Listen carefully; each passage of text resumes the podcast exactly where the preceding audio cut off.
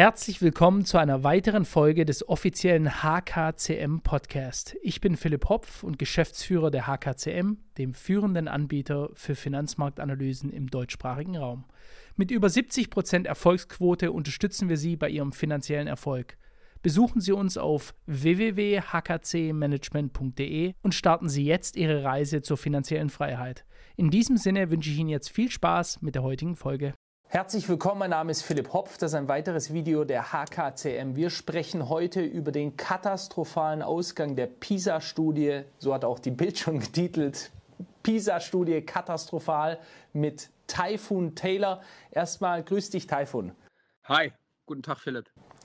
Du scheinst an einem sehr schönen Ort zu sein und hast damit wahrscheinlich alles richtig gemacht. Typhoon, da warst ja erstens mal schon auf unserem Kanal in der Vergangenheit. Du hast selbst lange Jahre als Lehrer gearbeitet, hast dich dann aber im Anschluss selbstständig gemacht. Ich denke, das war ähm, langfristig jetzt und im Nachhinein betrachtet eine sehr positive Entscheidung. Ja, ich, ich glaube, äh, hätte ich das nicht gemacht, würde ich jetzt hier nicht im wunderschönen Portugal sitzen, sondern noch irgendwo im überfluteten Deutschland in einer Schule. Und äh, das habe ich, äh, ja, kann ich auch noch sagen, das war eine der guten Entscheidungen, die ich getroffen habe. Ja, und du hast ja selber äh, die duale Erfahrung gehabt. Du warst einmal Lehrer in Deutschland und in der Schweiz. Ist das richtig? Genau. Nachdem ich in Deutschland äh, fünf Jahre lang äh, Lehrer war, bin ich noch ein Jahr in die Schweiz gegangen, und, um zu gucken, ob das System da grundlegend anders ist. Und mhm. ähm, wollte einfach die Erfahrung sammeln, mal in der Schweiz auch unterrichtet zu haben. Mhm. Du hast ja dazu auch ein Buch geschrieben, welches vor zehn Jahren veröffentlicht worden ist mit dem Titel Lehrer werden oder lieber nicht. Ähm, die Antwort, vielleicht wird die sich heute vorwegnehmen, äh, wenn wir das Interview mit dir führen. Taifun, ähm, jetzt hattest du ja erst einen, ähm, einen, äh, ein Interviewformat gehabt mit ähm, Focus Online. Das ist sehr, sehr erfolgreich gelaufen. Wir blenden das gerade auch mal ein. Wir werden es unten auch in der Videobeschreibung verlinken. Und da wurdest du genau dazu befragt. Das war der Titel Ex-Lehrer rechnet ab. Wir können doch nicht ernsthaft erwarten, dass da Fachkräfte bei herauskommen. Da wurde angespielt wahrscheinlich auf die PISA-Studie und auf die Ergebnisse insgesamt, die aktuelle Situation. Ähm, meine erste Frage an dich. Die Bild hat erst getitelt, PISA-Studie katastrophal. Deutsche Schüler haben durch die Bank weg Probleme, ihre eigene Sprache zu sprechen. Woran liegt das, dass das Thema aktuell so brisant und skandalös ist? Ich glaube einfach, dass die Menschen spüren, dass die Kinder in großen Teilen in der Schule einfach nicht mehr glücklich sind der Druck steigt immer mehr. Eltern merken auch, äh, dass die Schule nicht mehr in der Lage ist, neben dem Hauptzweck Unterricht äh, die anderen vielen Dinge wie Migration, Differenzierung, Auflagen der Schulbehörden und sonstige Konflikte zu managen. Und ich glaube einfach insgesamt, dass die Politik verstehen muss in Deutschland, dass äh, der Druck von außen und immer mehr Auflagen nicht dazu führt, dass wir letztlich am Ende des Tages die Kinder zu Fachkräften machen. Mhm. Ja. Ähm, Warum betrachtest du denn, wir gehen jetzt mal auf deinen Artikel ein, ähm, da hattest du ja mehrere Aussagen getätigt und zwar hattest du auch gesagt, dass du den Lehrerberuf als nach und nach sinnloser werdend betrachtest. Ähm, welche Veränderungen schlägst du im Schulsystem vor und warum hast du das gesagt?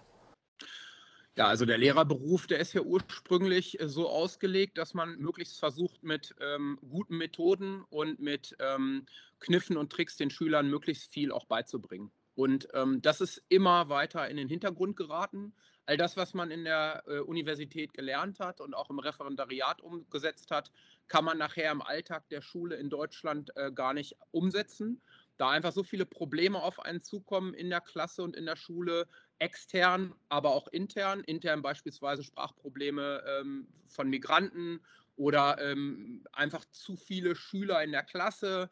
Ähm, Differenzierung, das Thema war ja immer, die Schüler soll man da abholen, wo sie stehen. Das Problem ist einfach, dass mittlerweile die Homogenität in der Schule verloren gegangen ist. Das heißt, wir haben alle zusammengepackt Migranten, die normalen Schüler, die Hauptschüler, Realschüler und die Gymnasiasten alle in eine Gesamtschule zusammen. Und dann haben wir auch noch gesagt, komm, wir holen auch noch die, die Förderschüler auch noch da rein. Und jetzt hat der Schüler, äh, der, der Lehrer, Entschuldigung, hat da jetzt ähm, 30 äh, verschiedene Schüler sitzen mit ganz unterschiedlichen Problemen, ähm, wo er eine Differenzierung machen soll, die aber gar nicht mehr möglich ist, weil der Lehrer das überhaupt nicht schaffen kann. Mhm. Ich meine, wie siehst du dieses Problem? Wir sind uns dessen ja alles allen bewusst. Es gibt Schulen, gerade in den Großstädten in Deutschland, da sprechen die Lehrer davon, dass vielleicht noch ein, zwei, drei Native Speakers, also Deutsche da drin sind und der Rest ist halt äh, zusammengewürfelt aus aller Herren Länder. Wie soll ein Lehrer da überhaupt noch einen Unterricht durchsetzen? Ja, also ich weiß auch nicht, was sich da die deutschen Bildungsminister bei denken, wenn ich ehrlich bin. Ähm, in anderen Ländern läuft das anders. Äh, in den USA kommt man in die Schule. Meine Kinder waren schon in den USA in der Schule, die kommen dahin und dann lernen die Englisch vernünftig, werden in Förderklassen gebracht, wenn sie es nicht können. Hier in Portugal sind meine Kinder auf einer Privatschule. Die äh, lernen dort Englisch, äh, bilingual auch Portugiesisch und Spanisch natürlich. Und wenn sie in einem Leistungsniveau sind, was noch nicht für den Normalunterricht reicht, dann werden die in Förderklassen und äh, Klassen gepackt, wo man dann besonders auf die Bedürfnisse eingehen kann. Also da wird sich, äh, da wird sich hingesetzt und das aufgeholt. Äh, das meinen die, äh, meinen die Schulbehörden in Deutschland. Wir haben ja 16, dann sollte man meinen, das sollte 16 mal so gut sein wie bei anderen Ländern. Ähm, dem ist nicht so. Die meinen alle, die können äh, da immer mehr, immer mehr äh, Probleme in die Klassen bringen und wundern sich am Ende, wenn dabei Mist rauskommt. Ja, und ich meine, wir haben ja zahlreiche Probleme mal was die Struktur der Schule angeht. Wir haben aber auch Gewaltprobleme, die immer weiter eskalieren. Ich meine, früher, das sage ich jetzt einfach mal so raus, falls es mir so vorkommt, hat man nicht gehört, dass ein 14-Jähriger einen anderen 14-Jährigen absticht. Das sind ja fast schon äh, wöchentliche Nachrichten bei uns. Ja, man sucht sich nur noch die Stadt aus. Irgendwo wird immer einer abgestochen. Äh, das sind schon dramatische Punkte. Und doch hast du ja gesagt, äh, deswegen will ich hier mal auch gleich nachfragen, inwiefern, inwiefern stimmst du denn mit der Aussage überein, dass die Schüler am wenigsten schuld sind an den Problemen in der Schule? Ja, also äh, ich sag mal, ein achtjähriger Schüler oder ein zehnjähriger Schüler kann ja nichts dafür, was ihm da vorgesetzt wird, unter welchen Bedingungen der Schüler da dort mhm. unterrichtet werden soll. Wir haben eine Schulpflicht in Deutschland. Das heißt, die Schüler müssen in die Schule gehen und unter den Bedingungen, die davor herrschen, äh, nun mal ihre Lernatmosphäre äh, akzeptieren. Und ähm, ich sehe das Problem eher in, in, in dem Bereich, dass dort, ähm, ich sage das jetzt einfach mal so frei raus, 55- bis 60-jährige Sesselpuper irgendwo in den Behörden sitzen und meinen, sie können darüber entscheiden, was vor Ort in der Schule richtig ist und was nicht richtig ist. Und ähm, äh, die Lehrer, die leiden darunter, die Schüler leiden darunter, die Schulleitungen leiden darunter. Ähm, aber das scheint äh, irgendwie die Politik überhaupt nicht zu interessieren. Und äh, die antwortet dann mit äh, Floskeln, wir müssen äh, daran arbeiten und müssen das äh, verbessern und wir werden uns darum kümmern. Ich meine, das wird ja seit Jahrzehnten gesagt. Die, die PISA-Studie im aktuellen Stand ist ja jetzt nur quasi das Resultat dessen, was die letzten Male bei der PISA-Studie rausgekommen ist. Und ich erinnere mich vor 10, 15 Jahren, da sah es nicht furchtbar viel besser aus. Ja, ich meine, da war die Demografie der Schulklassen wahrscheinlich noch ein bisschen anders. Da wurde noch etwas mehr Deutsch gesprochen äh, als heute. Aber die Ergebnisse waren schon seit langer Zeit katastrophal schlecht. In dem Focus Online-Artikel hast du ja auch darauf aufmerksam gemacht, dass vor allem Social Media eine wichtige Rolle beim Problem spielt. Kannst du uns das mal genauer erklären? Ja, also ich bin äh, der, äh, der Meinung, dass äh, das Social Media halt dazu führt, auch ein Problem der Schule, dass die Aufmerksamkeitsspanne der Schüler natürlich darauf ausgelegt ist, äh, 30 bis 60 Sekunden äh, zuzuhören und danach die mhm. Aufmerksamkeit natürlich äh, stark abnimmt, wenn da nicht was ganz Besonderes in Schule gemacht wird. Denn äh, dann äh, interessiert das viele Schüler auch einfach nicht. Wir müssen dafür sorgen, dass in Deutschland auch eventuell über eine Limitierung von solchen Videos nachgedacht wird. Ähm, und wir müssen äh, auch mal ins Ausland gucken, beispielsweise nach China, wo ähm, TikTok mhm. ganz anders gehandhabt wird, wo ähm, den Chinesen klar ist, dass äh, sie andere Inhalte dort präsentieren lassen müssen und wo auch Limitierungen, Zeitlimitierungen eingeführt werden. Denn ähm, TikTok, das ist auch jedem eigentlich äh, bekannt, ist ja letztlich auch so eine gewisse, so ein gewisses Suchtpotenzial für Kinder äh, wo einfach wahllos äh, Videos gezeigt werden, die die Kinder dann konsumieren. Und äh, da muss man drauf reagieren, und zwar, äh, und zwar schon gestern.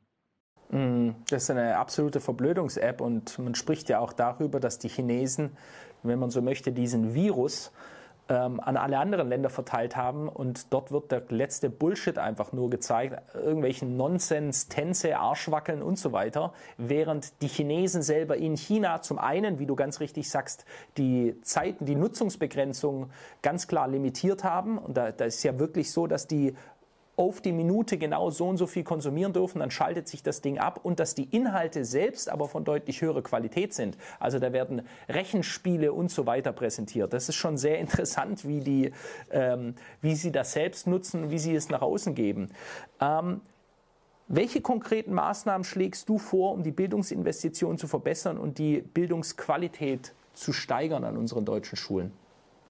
Ja, erstmal müssen wir sofort wieder zurück äh, zu unserem äh, System, was wir jahrelang erfolgreich ähm, in Deutschland hatten. Wir hatten ein geteiltes System, das heißt, es wurde versucht, in unterschiedliche Schulformen die Schüler quasi wie bei, wie bei einem äh, Sportwettbewerb, da wird gesagt, der eine kann das gut, der andere das, der andere das, dann wird das eingeteilt. Also es muss wieder zurück Hauptschule, Realschule, Gymnasium. Es gibt nun mal unterschiedliche Niveaus und es ist äh, wahnwitzig zu denken, dass man einfach drei unterschiedliche Kinder in die gleiche Klasse äh, packt und äh, die können alles voneinander lernen. Es gibt einfach Kinder, die sind, haben eine schnellere Aufmerksamkeit, äh, äh, also eine Aufnahme von, von Wissen und es gibt Kinder, die brauchen Unterstützung und das ist ganz normal und auch überhaupt nichts Schlimmes. Äh, die können ja später wieder aufholen. Also wir haben ja ein durchlässiges Schulsystem gehabt was wir ja immer noch haben, aber äh, was jetzt äh, schwierig ist. Wir haben ja einfach auch die Möglichkeit gehabt, Hauptschüler auf eine Realschule zu bringen oder auch Abitur zu machen. Ich glaube, du und ich äh,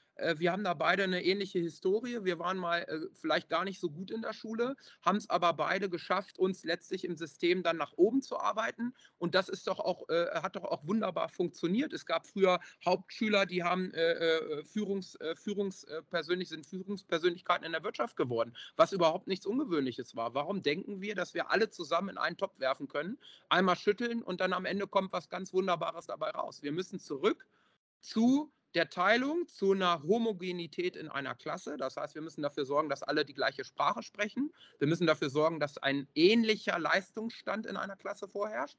Und wir müssen natürlich auch ehrlicherweise sagen, also da bin ich äh, Verfechter für. Wir müssen äh, 16 äh, Bildungsministerien haben, wir 15 davon müssen wir äh, abschalten. Das heißt, wir müssen dafür sorgen, dass es ein einheitliches System in Deutschland gibt und müssen den Verwaltungsapparat weit nach unten äh, äh, reduzieren. Das spart Kosten und wird dafür sorgen, dass das Geld auch unten bei den Schulen ankommt.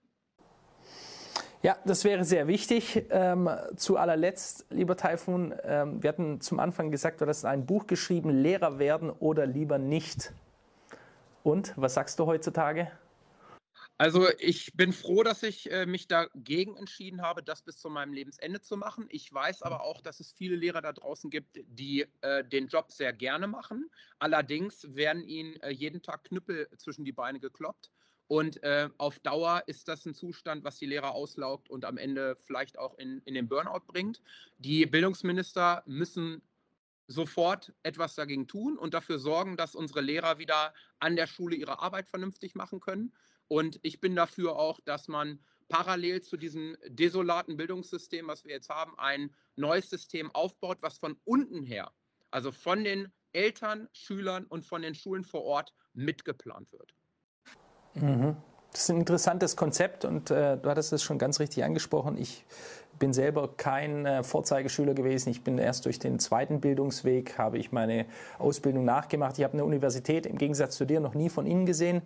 Äh, also ich bin mir den, den Schwierigkeiten durchaus bewusst und ich hatte selber eine sehr schwierige Schulzeit. Umso wichtiger war es, dass ich aber auch ein paar sehr motivierte Lehrer gehabt habe, die mir damals geholfen haben und mir geholfen haben, auch den Sinn und den Zweck dahinter zu sehen und mich dann selbst zu motivieren. Einer davon auch äh, bist, wärst sicher für viele Schüler und bist sicher auch du gewesen damals, äh, Taifun. Ich möchte ganz herzlich danken. Ganz liebe Grüße zurück nach Portugal. Es sieht sehr, sehr schön aus bei dir. Das ist schon zu beneiden. Ich danke dir. Ich danke dir auch, Philipp.